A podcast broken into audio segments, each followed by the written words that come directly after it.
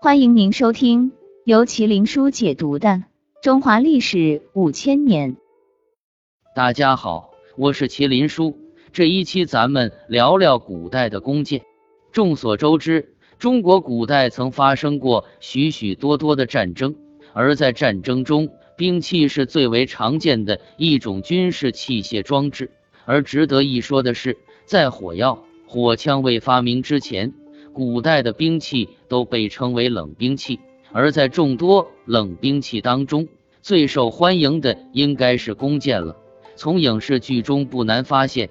弓箭不仅射程远，兵器杀伤力极强。在三国中最为著名的草船借箭，就能够看出使用弓箭的广泛。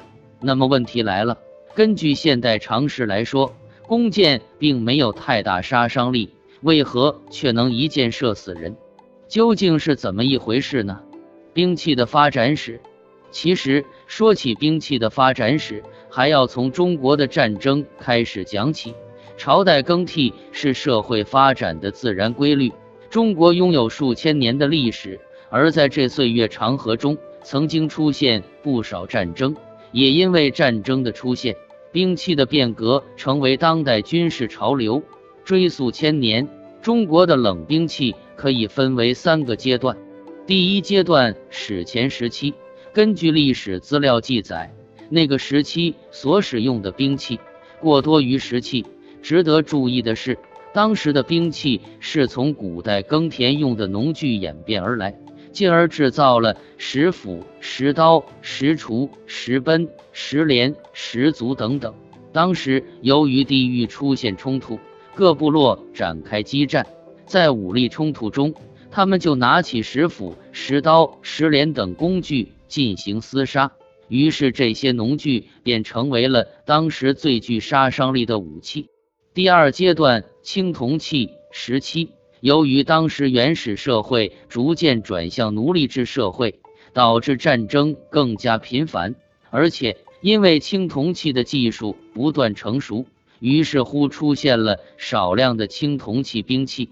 根据考古人员发现，那个时期兵器种类繁多，质量也大大提升。一九五三年。在河南省安阳殷墟出土的一批冷兵器中，就此验证这一说法。第三阶段成熟期从西周开始，制造兵器的水平已经相对成熟，而且兵器也进入了多样化的阶段，在军事用途上得到广泛运用。当时有戈、戟、矛、梳、斧、钺、锤、锥、刀、剑、匕首等。弓箭的发明。值得注意的是，之前的兵器一般都用于近战，但是随着战争愈发残酷，为了能够获得胜利，进而发明了弓箭。当然了，根据历史资料记载，弓箭的前身只是发射小石子或泥弹丸的弹弓，后来经过慢慢摸索，才形成弓箭。而且作为远程武器，使用弓箭更加能够稳定战局。不过，根据现代常识来说，弓箭射程越远的话，那么威力势必减小。而在很多影视剧中，都能够看到一箭射死人的画面，这究竟是怎么一回事呢？真实原因，其实从古至今，弓箭虽然运用广泛，但是它有个弱点，就是射不死人。为何这么说？在古代的弓箭平均射程一百五十米左右。在一百开外的话，并不会很容易射杀人。古语说“强弩之末，矢不能穿鲁缟”，也正是这个道理。那么多为何很多影视剧中都会出现一箭射杀的情况呢？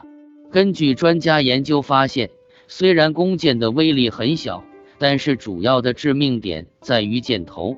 一般性箭头都会有倒刺，或者在此之前都会涂抹毒药。